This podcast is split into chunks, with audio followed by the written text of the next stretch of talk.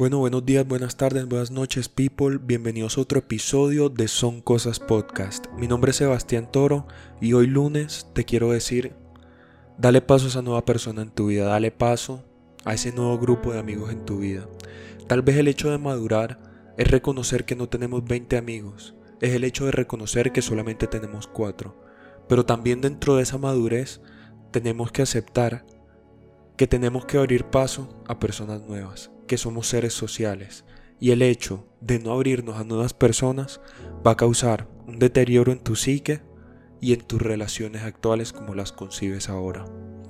Y bueno, ya entrando al tema del podcast, hoy quisiera hablar y comentar acerca de la trampa del pensamiento positivo y también la trampa del pensamiento negativo.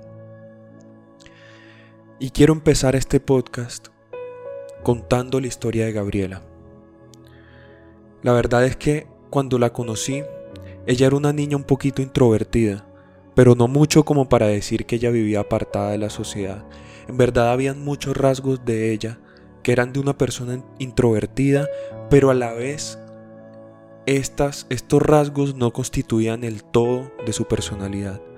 En ese entonces ella estudiaba medicina, tenía su círculo social de amigas reducido, pero a la vez eh, sus amigas eran demasiado legales a ella. Y cuando la conocí, ella era una persona demasiado alegre, pasaba todo el día riéndose, pendiente de historias nuevas que contar. También recuerdo que muchas veces después de estudiar, después de estar en clase, iba a la universidad, de, iba a los bares cerca de la universidad, hablando con personas, conociendo personas, haciendo contacto con diferentes personas. Pero muchas de estas personas que conocía se quedaban así, en cosas de una sola noche, en cosas de un solo día, donde tenían un contacto y basta, ya está.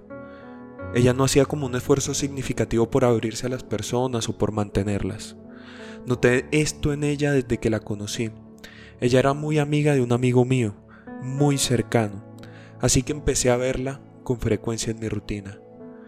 Y en una de estas veces que la vi, ella se abrió conmigo y me dijo lo siguiente, Sebastián, es que tú ves que mi vida es muy alegre, que se parece, que está arreglada, que no tengo mayores preocupaciones, pero me estoy sintiendo asfixiada por tantas cosas que están pasando. En ese momento yo me puse muy pensativo, yo estaba demasiado pensativo. Dentro de mí pensaba, ¿por qué ella se esforzaba tanto en mostrar que su vida era color de rosa, cuando en verdad no era así, cuando también habían cosas que la atormentaban. La verdad no entendía esto y en mi mente no sabía cómo ella podía disimular tanto. Y bueno, luego de un tiempo le pregunté a mi amigo acerca de ella.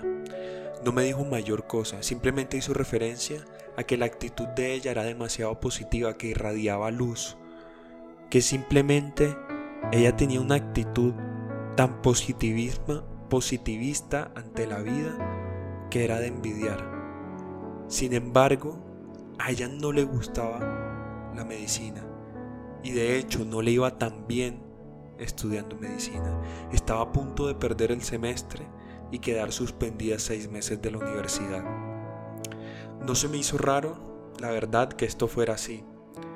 Y días siguientes a, la conversación que tuve con mi amigo, tuve la oportunidad de estar en la casa de mi amigo con ella y con mucha más gente. Estábamos como en un plan chill, hablar, reír un rato, tomar con los que estaban y disfrutar de la reunión. En una de esas oportunidades se me dio por hablar con Gabriela. Y ella empezó a decirme acerca del tema espiritual, de cómo ella concebía la vida, de su filosofía de vida. Y la verdad es que a mí no me, no me gusta tanto cuando me hablan de temas espirituales porque se me hace que cuando se refieren a ellos hablan como de terminologías muy ambiguas que tienen de pronto una cadena significante o que el significado de esa cosa que están hablando se presta para muchas cosas que hay como una interferencia en el lenguaje. O sea, no sé si me alcanzan a entender. Hay como de pronto tú piensas una cosa acerca de tal palabra y yo pienso otra. Y eso hace que de pronto los dos no nos podamos entender. Pero bueno, Cuando hablé con Gabriela, ella me dijo que ella creía en la ley de la atracción, en manifestar las cosas que quería, en pensar positivamente hacia el futuro y también creía en cosas como el tarot, los horóscopos, la carta astral y todo este tipo de cosas. Pero a mí me dio mucha curiosidad cómo hablaba ello, ella de estas cosas. A lo que yo le pregunté, oye, en verdad, ¿tú cómo mides estas cosas? Y también me acuerdo que le pregunté, o sea que solamente el hecho de pensar que algo bueno va a llegar a tu vida es motivo suficiente o crees que de verdad va a llegar tan solo con el pensamiento? Me acuerdo también que le pregunté, oye, en verdad si estas cosas sirven, ¿por qué tienes tan bajo nivel en la universidad o como por qué te va tan mal? Y también recuerdo que le pregunté el otro día que me dijiste que estabas asfixiada, me puse a pensar en que de pronto esta filosofía en parte te está afectando. Entonces yo le pregunté si creía que era el verdadero problema. Ya sé que le hice muchas preguntas, pero ella me, negó rotundamente las hipótesis que le planteaba, me, me negó rotundamente que el verdadero problema era la forma de ver las cosas que ella tenía.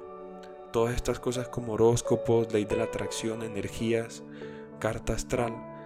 Pues ella me decía que gracias a esto es que podía sobrellevar todas las situaciones que estaba viviendo. Me decía que las cosas no se medían, sino que se creían. Era como un salto de fe y que ya estaba. Que no había necesidad de de pronto cuantificar los resultados. Y bueno, tiempo después me enteré que Gabriela efectivamente fue suspendida de la universidad y que la madre la tuvieron que operar de un tumor, que todo había salido relativamente bien, pero que ella seguía con problemas. Y bueno, aquí ya termino la historia de Gabriela, pero vamos a analizarlo un poco más a fondo. Cuando ella me dijo su forma de pensar, en que todo es positivo y hay que, hay que verle el lado bueno a las cosas, la verdad yo me alarmé mucho. Me di cuenta que estaba negando el valor que tiene la negatividad en nuestras vidas. Y sí, para mí ser negativo tiene sus ventajas, pues es la única forma que hay para ver lo que está fallando y proponer puntos de mejora. Pongamos un ejemplo histórico para que esto quede un poco más claro. La Revolución Francesa. Si se dan cuenta, la Revolución Francesa surgió porque unas personas se reunieron y empezaron a ver los puntos malos que tenía la sociedad en que vivían, para tratar de cambiarlos. Con esto lo que quiero decir es que tratar de negar la negatividad o tratar de eliminarla de nuestra vida es un proceso que va en contra de todo antecedente histórico de progreso. Somos lo que somos por personas que en su momento tal vez fueron catalogadas como pesimistas. Ahora tú, sí tú que me estás escuchando, piensa un escenario donde tu vida sea color de rosas. Y te pregunto, ¿crees que esta vida tenga sentido? Ahora, si sigues creyendo que pensando en positivo vas a tener una mejor vida, te pregunto, ¿dónde crees que el conformismo nace? ¿Sí? ¿Qué es el conformismo? ¿Por qué se da? ¿Y dónde nace? La verdad, creo que si vemos las cosas malas, tendremos opciones de ser mejores en el futuro. Y bueno, people, continuando con el análisis de la historia, otra cosa que me llamó la atención fue que ella me dijo que las cosas no se medían sino que se creía y ya estaban. Anteriormente hablé de un salto de fe. Sin dudas, la verdad, esto viene de la herencia que todos nosotros tenemos en Latinoamérica de la religión judeocristiana. Y es una herencia que tenemos al momento de ver la religión. Ciertamente creo que la narrativa de la Iglesia Católica está tan desmoronada por la cantidad de escándalos que han salido las personas de verdad que están buscando otro tipo de narrativas que traten de tapar la angustia, que sienten y lo hacen a través del pensamiento mágico. Y sí, para mí todo esto constituye pensamiento mágico, llamémoslo como es. Porque si se ponen a pensar, las religiones en parte provienen de la magia, de lo esotérico, de lo imposible para el ser humano. Lo llaman milagros. En la Biblia hay muchas referencias de actos mágicos. Y como es mágico también, desde pequeño nos han enseñado a que las cosas que queremos las debemos manifestar a un ser superior para que éste cumpla nuestros deseos. Nada distinto a lo que es la ley de la atracción y el manifestar. Para mí, estas son narrativas New Age que nacen como alternativa a la religión judio-cristiana para tapar esa ansiedad que sentimos ante la incertidumbre. Pero quiero que te hagas este cuestionamiento. Imagínate por un momento que todo esto exista tal cual es. Un ser superior, ya sea Dios, ya sea el universo, ya sean las energías o lo que sea que administre y conceda deseos. Ahora te pregunto, ¿qué tanta avaricia o entre comillas ego tienes para que a ti y solo a ti te modifiquen mágicamente tus condiciones materiales tan solo con pedirlo? O más bien, ¿crees que deseando tienes el derecho de merecer un nuevo iPhone 13 o ser millonarios cuando hay niños en el mundo que se mueren todos los días de hambre? O más bien, ¿estarías dispuesto a renunciar a tus deseos con tal de que este ser supremo ayude a los que de verdad necesitan? O más bien, si, si esto en verdad fuera así, porque solo con el pensamiento no se ha acabado la pobreza extrema, porque solo con el pensamiento no se acabaron, no se han acabado las guerras. La guerra de Ucrania sigue. Y todo el mundo o la gran parte, gran parte del mundo quiere que esta se acabe, porque no se ha acabado. ¿Dónde está la falacia en esta narrativa? Y creo que muchas veces pienso que nos quieren mantener así, en pensamientos mágicos, para hacernos olvidar que las condiciones materiales que nos brindan los gobernantes es lo que de verdad hace que las personas progresen. Pero bueno, creo que en verdad me puse muy muy anárquico, me puse muy de pronto antisistema, así que pasemos al siguiente punto, al punto donde Gabriela me decía que se sentía asfixiada. Y para mí esto tiene que ver con aspectos psicológicos más que nada. Creo que ser feliz en esta sociedad hoy en día da estatus. No nos podemos mostrar débiles ante los demás porque creemos que nos van a pisar aún más. Y esta es una narrativa que de pronto a muchas personas nos han contado de pequeños. De hecho, conozco amigos y amigas que no lloran por, esta, por este mismo motivo, porque creen que si los ven llorando, las otras personas las van a pisar aún más. Sin embargo, yo difiero mucho de esta opinión. Yo creo que es todo lo contrario. Creo que al mostrarnos débiles, al mostrarnos vulnerables, es la, mejor forma y la forma más pura de hacer empatía con las demás personas. También creo que cuando se busca felicidad absoluta, la estructura psíquica va a manifestar pulsiones como de tristeza, de vacío. Y la verdad es que el ser feliz constantemente consume mucha energía psíquica. Piensen en las hormonas de su cerebro, tratando de secretar todas las, las hormonas de la felicidad todo el día. Y bueno, también creo que estar así, feliz todo el tiempo, carece de sentido pues solo los opuestos se dan sentido entre sí. Es decir, los momentos felices dan sentido solo cuando hemos vivido momentos tristes. O sea, la felicidad solamente toma sentido a través de la tristeza. También creo que cuando se habla de felicidad tendemos a confundirle con la satisfacción del placer instantáneo. Creo que una vida basada en esto en la satisfacción del placer solo lleva un constante vacío existencial y a la búsqueda de cosas cada vez más fuertes para tratar de llegar a niveles mucho más altos de satisfacción. Y bueno, creo que ya hablé mucho de las trampas del pensamiento positivo. Ahora quiero hablar de las trampas del pensamiento negativo. Muchas de estas trampas quiero aceptar que las he vivido en carne propia. Pero empecemos con la más impactante que fue para mí. Y fue la de notar que continuamente estaba cargando a mi círculo social con sentimientos demasiado fuertes, en donde podía notar que ellos quedaban exhaustos después de hablar conmigo. Pues la verdad, ante toda esta crítica del pensamiento positivo que les comenté ahora, decidí tomar una, una visión de vida fatalista, en que todo lo que decía tenía un punto por mejorar, siempre estaba inconforme y tal vez podía notar cierto, cierta desesperanza en el camino. Y en verdad esto fue muy impactante para mí cuando me di cuenta.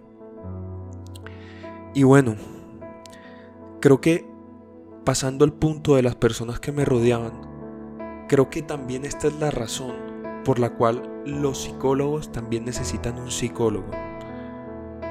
Pues me puse a pensar y es que el hecho de estar continuamente escuchando cosas que no son agradables, cosas que son extremadamente negativas, a ellos los afecta. Y también es muy común que de pronto algún psicólogo en algún punto llegue a emular cosas negativas que les están contando. Y para prevenir esto los psicólogos también dependen de su propio gremio para ser apoyados. Y lo siguiente que quiero comentar acerca del pensamiento negativo es que se pierde en cierta medida las ganas de vivir en lo banal, las ganas de disfrutar porque sí, porque sea un bien en sí mismo, las ganas de compartir, de bailar como un estúpido, de hacerte el pendejo. Hay una pregunta que la verdad me dejó pensando mucho y es la siguiente. Imagínate que la vida que tienes ahora ya la has vivido de forma exacta infinitas veces. ¿Cómo te sentirías en estos momentos? La verdad la respuesta a esta pregunta depende de cada persona. He visto personas que se deprimen tan solamente tan solo con pensar esto. Y la respuesta a esta pregunta también tiene que ver con una reconciliación con la vida. Pero en mi caso fue así.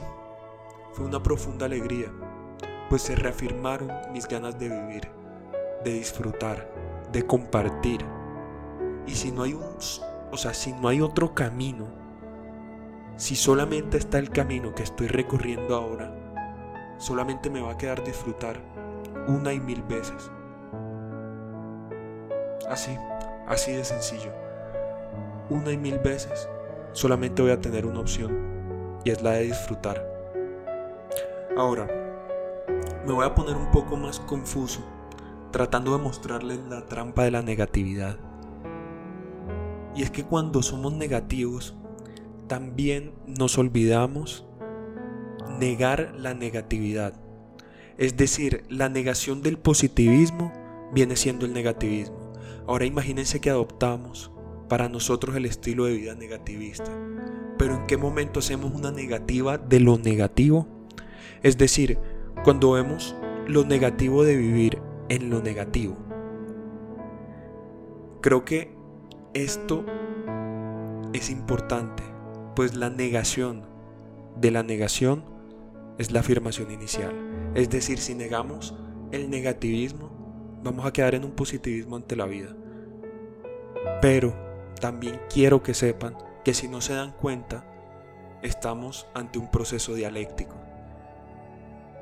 Si no saben qué es dialéctica, tal vez les voy a poner un ejemplo. Imagínense que están hablando con un amigo y están hablando del agua, ¿cierto? Entonces tú le dices a tu amigo, ¿sabes qué? Es que el agua es un líquido. Y ya está. Pero tu amigo te dice después, sí, pero acuérdate que si lo congelas a menos de tal temperatura, se vuelve sólido. Luego, tú tratando de complementar la definición que dio él, también le dices, ah, y si la, si la hervimos, si hervimos el agua, si la calentamos, también se puede convertir en vapor. Entonces, ¿a qué definición del agua pueden llegar? Aquel agua es un elemento que puede tener los tres estados de la materia. Esto es un proceso dialéctico. Y bueno, no quiero dar más conclusiones, pues deseo que hagan y que hagas un proceso de análisis con lo que te acabo de decir. Pero sí quiero terminar con una frase de Nietzsche. Es la siguiente. Si he de creer en un Dios, creeré en uno que sepa bailar. Bueno, ya llegamos al final del podcast. Si te gustó, por favor, compártelo a una persona que le pueda ayudar. Compártelo a una persona que tal vez esté en alguno de estos dos tipos de pensamiento. Y no queda más. Nos vemos en, en el siguiente episodio.